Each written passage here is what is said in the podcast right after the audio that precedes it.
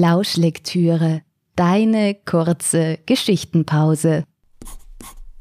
Hallo und herzlich willkommen bei Lauschlektüre, dem Kurzgeschichten-Podcast. In der heutigen Folge kommt der Jahrmarkt. Fröhliche Zeiten stehen den Dorfbewohnern bevor, wenn da nicht dieses Spukhaus wäre, von dem eigentlich niemand weiß, ob es wieder dabei ist. Erik und sein Freund hier, sie wagen es nachzusehen. Viel Vergnügen mit das Spukhaus. Auch heuer kommt er wieder, der Jahrmarkt. In zwei Tagen ist die große Eröffnung.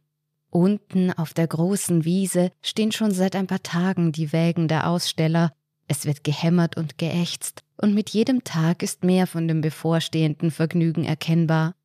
Doch heuer beschäftigt die Neumärkte nicht die Frage, wer mit wem auf den Jahrmarkt gehen wird, und welche Paare den Jahrmarkt als Single wieder verlassen werden.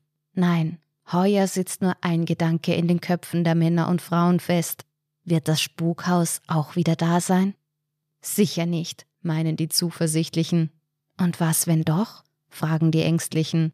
Ich hab's schon gesehen, rufen die Angeber und erfreuen sich an den Japslauten der Ängstlichen. Tatsächlich aber weiß es keiner, ob das Spukhaus da ist oder nicht denn noch niemand aus dem Ort hat es gewagt, zur Wiese zu gehen und nachzusehen. Im Ort ist die Anspannung spürbar.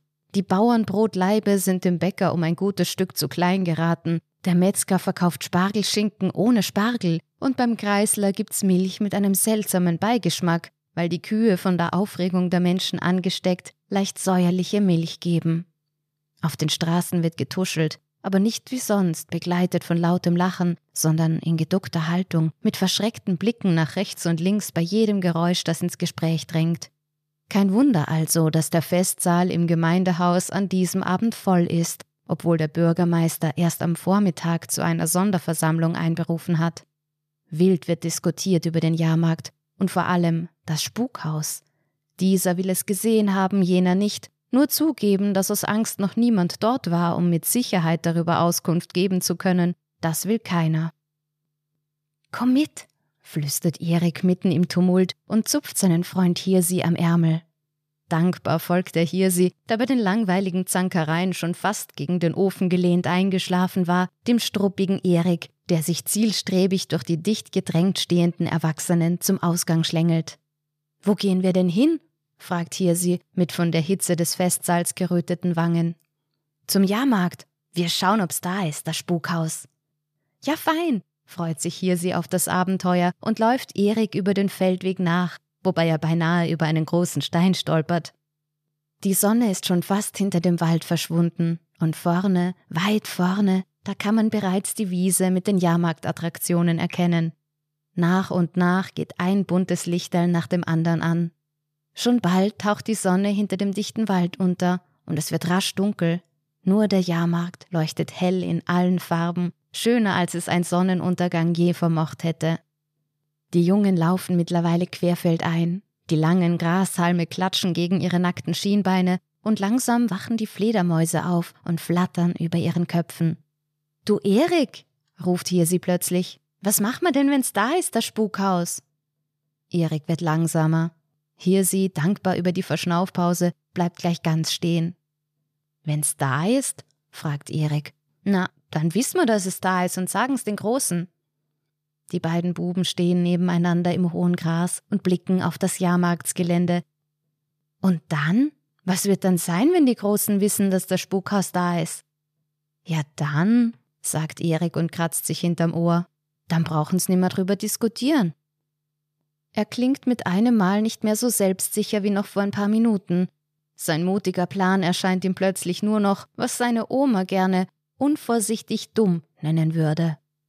Dreh mal wieder um, will er soeben zu Hirsi sagen, da rennt dieser schon wieder los. Ja, fein, gleich wissen wir's.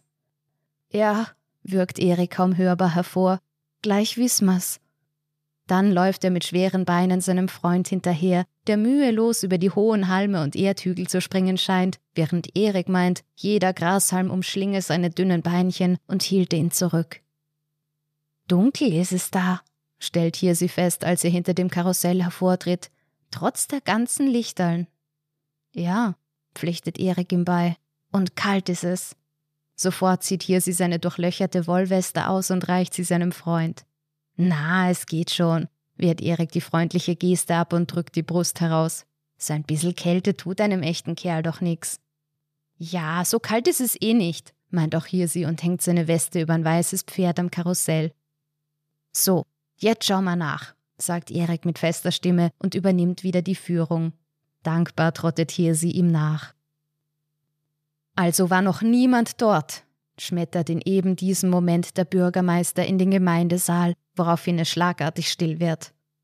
Das heißt, niemand kann mit Sicherheit sagen, dass dieses verfluchte Spukhaus wieder da ist, präzisiert das Dorfoberhaupt. Ich glaub schon, dass, setzt ein altes Mütterchen an, bevor ihr der Bürgermeister ins Wort fällt. Nicht wer was glaubt oder sich was einbildet, nur wer mit Sicherheit das Spukhaus gesehen hat, der soll jetzt was sagen. Streng blickt der dickbäuchige Schnurrbartträger durch den Raum, in dem sich betretene Stille breit macht. Ich geh nachschauen, meldet sich ein kerniger Mann in Lederhosen. Ein Raunen geht durch die Reihen. Eine junge Frau greift erschrocken nach der Hand des mutigen Mannes. Nicht, Anton. Denk ans Kind. Ist schon gut. Mir passiert nix, beruhigt der tapfere Ehemann seine schöne Frau, drückt ihr einen Kuss auf die Stirn und steht auf.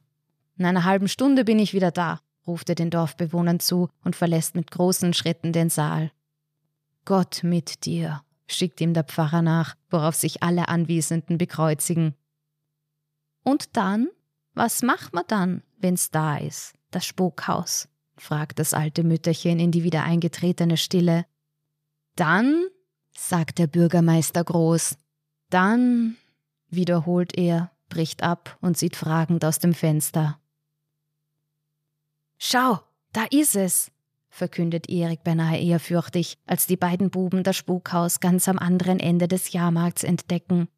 Spukhaus steht in großen Lettern auf dem Haus aus dunklem Holz und auf einem Schild direkt neben dem Eingang Eintritt nur für Mutige. Bist du mutig? fragt Erik hier sie herausfordernd. Na ja, manchmal ein bisserl, meint hier sie und bekommt schon wieder ganz rote Backen. Und? Bist du's jetzt? fragt Erik weiter und stößt die Tür auf. Da darf ich nicht reingehen, ich hab ja nicht zahlt. Hier sie schaut sicherheitshalber in seinen Hosentaschen nach, ob sich da vielleicht nicht doch noch eine Münze versteckt. Du musst nix zahlen, schau. Erik deutet auf den Zettel, der an dem verbarrikadierten Kassenhäuschen hängt. Eintritt frei. Wer sich schreckt, zahlt mit dem Leben. Na, wenn's nix kostet, dann schau mal doch. Hier sie greift nach Eriks Hand, und dieser lässt sich irritiert von der plötzlichen Tapferkeit seines Freundes in das Spukhaus ziehen. Sie betreten einen engen, dunklen Gang. Die Herzen der beiden Buben schlagen im Gleichklang, als wären ihre Körper durch die fest umschlungenen Hände zu einem verbunden. Es riecht nach modrigem Holz, getrockneten Blumen, ein wenig nach Schweiß findet Erik, und, er traut es sich nicht laut zu sagen, aber er meint außerdem einen Geruch von Gefahr wahrzunehmen, obwohl Gefahr doch nach nichts riechen kann. Das weiß er genau, obwohl er wahrlich nicht der Beste in der Schule ist. In diesem Moment streicht ihm hier sie beruhigend mit dem Daumen über seinen Handrücken, als könnte er die Angst seines Freundes spüren. Und auch wenn es stockfinster ist, glaubt Erik sehen zu können, dass hier sie ihm mit seinen roten Bäckchen zulächelt. Doch plötzlich stellen sich Eriks hellblonde, feine Härchen an den Armen auf. Die Hand, an die er sich so klammert, ist das wirklich Hirsis Hand? Sie fühlt sich mit einem Mal so kalt an, denkt Erik. Nur für den Bruchteil einer Sekunde lässt er locker, und schon entschlüpft die kleine, weiche Hand der Seinen. Vorsichtig tastet Erik um sich. Doch da ist nichts. Keine Hand, kein Hirsi. Hirsi? flüstert Erik also in die Dunkelheit. Aber Hirsi antwortet nicht. Der tapfere Anton ist mittlerweile auch beim Jahrmarkt angekommen. Ein bisschen schneller als sonst schlägt sein heldenhaftes Herz, als er mit lauten Rufen am Karussell vorbeigeht. Da fällt sein Blick auf das weiße Pferd am Karussell. Eine olivgrüne Wollweste hängt am rechten Ohr. Das kann doch nicht sein, murmelt Anton beinahe lautlos. Genau auf diesem Pferd ist letztes Jahr sein Sohn mit lachendem Gesicht gesessen und hat unter fröhlichen Joche-Rufen Runde um Runde gedreht. Anton greift nach der Weste. Struppig ist sie, voller Löcher, der oberste Knopf ist abgerissen. Und dieser Geruch? Der Jahrmarkt ist noch geschlossen, schreckt ihn eine tiefe Frauenstimme aus den Gedanken. Anton starrt in die Finsternis, aus der sich nun eine bucklige Gestalt mit langen dunklen Haaren löst und mit schleppenden Schritten auf ihn zugeht. Der Jahrmarkt macht erst übermorgen auf, erklärt die Gestalt, in der Anton nun im Licht der bunten Lampions eine uralte Frau erkennt. Erschrocken von dem zerzausten Äußeren weicht er einen Schritt zurück. Die Alte lacht über die ängstliche Reaktion des strammen Lederhosenträgers. Sie sind doch die Wahrsagerin, sagt Anton schließlich. Ich habe sie letztes Jahr schon hier gesehen. Sie haben meiner Frau aus der Hand gelesen, sie Betrügerin. Betrügerin? Die Alte lächelt. Ja, Betrügerin. Sie sprachen von einem unsäglichen Glück, das auf meine Frau zukommt, aber das Gegenteil trat ein. Nur zwei Tage später wurde uns auf diesem verfluchten Jahrmarkt der geliebte Sohn entrissen. Und nun kommen Sie, um ihn zu suchen? Sie als Wahrsagerin sollten doch wissen, was mich herführt. Die Alte nickt. Und, ist es wieder hier? Ja, das ist es. Anton dreht sich um. Er weiß nun, was er wissen will. Keine Sekunde länger möchte er sich an diesem unheilvollen Ort aufhalten. Das Spukhaus wird alles selbst regeln, ruft ihm die Wahrsagerin nach. Anton läuft ein eisiger Schauer über den Rücken. Er rennt so schnell er kann die Wiese hinauf zum Dorf. Dieser dumme Hirsi, denkt Erik trotzig, während er nach dem Ausgang sucht. Erst will er da unbedingt rein und dann lässt er mich allein. Aber ich schreck mich nicht. So ein Spukhaus ist doch auch nur ein Haus wie jedes andere. Hörst du, blödes Spukhaus? Ich fürcht mich nicht vor dir. Und jetzt mach das Licht an, damit ich mir nicht noch den Haxen brech. Kein Licht, krächzt eine Stimme dicht neben ihm, und eine raue, eiskalte Hand umschlingt die seine. Erik schüttelt seinen Arm, versucht sich von dem festen Griff zu lösen, aber die Hand hat seine wie ein Schraubstock umschlossen und zieht den Erik weiter, immer tiefer in das Spukhaus hinein. Hör auf damit, hier sie, das ist nicht lustig. Grelle Lichter blenden Erik, als ihn die eisige Schraubstockhand endlich loslässt. Er schlägt die Hände vor den Augen zusammen, seine dünnen Beine schlottern in den weiten Hosen. Nicht erschrecken, nur nicht erschrecken, sagt Erik sich in Gedanken vor. Mutig nimmt er schließlich die Hände von den Augen. Er ist in einer kleinen Kammer. Direkt vor ihm befindet sich ein riesiger Spiegel, der ein gleißendes Licht ausstrahlt. Das ist es, was den Erik so blendet. Er dreht sich um und entdeckt eine Tür. Mit einem Satz hechtet Erik hin, reißt an der Klinke, aber nichts rührt sich. Er ist eingesperrt. Lasst mich raus! schreit er und trommelt mit den Fäusten an die Tür. Da erscheint im Spiegel die dunkelhaarige, bucklige Frau. Der Ausgang zeigt sich dem, der sich seiner größten Angst stellt.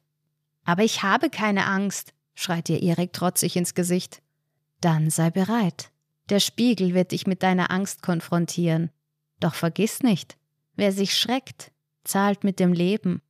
Zeig nur her, du Hexe. Ich bin der mutigste Junge in der Schule. Du schreckst mich nicht. Erik spürt sämtliche Manneskraft, die in ihm erst im Entstehen ist, doch seine Adern rauschen. Die Alte im Spiegel verschwindet. Komm schon, zeig mir, was du kannst. Mich kann nichts erschrecken, denkt er. Ich weiß, dass all die grausigen Monster nicht echt sind. Doch es ist kein Monster, das ihm im Spiegel erscheint, sondern der rotwangige Hirsi. Tiefrotes Blut läuft ihm über die Schläfen. Erik erbleicht. Ein paar Stunden später kommen die Dorfbewohner mit brennenden Fackeln die Wiese heruntergelaufen. Anton führt den Sprechchor an, der immer wieder Gerecht sei der kleine Matthias, ruft. Hell erleuchtet steht der Jahrmarkt da. Eine fröhliche Melodie setzt das Karussell in Gang, auf dem die bunt bemalten Pferde, Elefanten und Tiger ihre Runden drehen und nur darauf warten, auf ihren Rücken ausgelassene Jahrmarktsbesucher zu tragen. Ein Duft nach frischen Bratäpfeln zieht durch die Luft, die angespannten Gesichter der wütenden Dorfbewohner verziehen sich nach und nach zu einem lockeren Lächeln. Immer mehr löschen ihre Fackeln aus, denn der Jahrmarkt taucht alles in ein helles, fröhliches Licht. Die ersten kramen schon in ihren Taschen nach ein paar Münzen, um sich einen dieser herrlich duftenden Bratäpfel zu kaufen. Nur noch eine Stimme kämpft gegen die ausgelassenen Drehorgeltöne des Jahrmarkts an. Gerecht sei der kleine Matthias, schreit Anton aus Leibeskräften. Hereinspaziert! Eine junge, schlanke Frau mit langen schwarzen Haaren tritt hinter dem Karussell hervor und breitet, die Dorfbewohner willkommen heißend, ihre Arme aus. Tretet ein, die erste Fahrt ist für jeden frei. Wo ist das Spukhaus? brüllt Anton. Doch die junge Frau im roten und goldenen Frack lächelt ihn nur an und zwinkert ihm zu. Mit einem Mal spürt Anton ein tiefes Verlangen in sich aufsteigen. Er möchte zurücklächeln, der jungen Frau einen Bratapfel kaufen und Hand in Hand mit ihr am Karussell fahren. Es kostet Anton viel Mühe, diese schönen Gedanken aus seinem Kopf zu verjagen, aber die Erinnerung an seinen geliebten Sohn zeigt ihm klar sein Ziel. Such das Spukhaus, fordert Anton seine Mitstreiter auf, aber die verlieren sich bereits in den Attraktionen des Jahrmarkts. Gelächter tönt von allen Seiten. Mich verwirrst du nicht, ruft Anton der jungen Frau zu und stapft mit großen Schritten durch den Jahrmarkt, vorbei an der Marionettenbühne, dem Dosenschießstand und den Bratäpfeln. Es ist hier, die Alte hat es gesagt, denkt er verbissen. Und da, ganz am Ende, da ist es dunkel, bemerkt er. Dort muss es sein. Doch als er das andere Ende des Jahrmarkts erreicht, ist dort nur eine Wiese. Der Schein der fröhlichen bunten Lichter verliert sich schon bald in den dunklen Grashalmen. Anton dreht sich um und beobachtet die ausgelassenen Dorfbewohner. In der Ferne kann er das Karussell erkennen, das weiße Pferd. Plötzlich bemerkt er neben sich eine schwache Bewegung. Er beugt sich über den kleinen Erik, der leichenblass im Gras liegt. Es tut mir so leid, sagt der Bub mit schwacher Stimme. Das Spukhaus ist ein Haus wie jedes andere. Ich war's. Und mit einem erschöpften Seufzen schließt Erik die Augen. Das war die 22. Folge von Lauschlektüre, dem Kurzgeschichten-Podcast. Übrigens, wenn du gerne diesen Podcast hörst, hinterlasse doch eine Bewertung auf Spotify. Ich würde mich freuen. Die nächste Folge gibt es am 16. März. Bis dahin, alles Liebe, deine Tina von Lauschlektüre.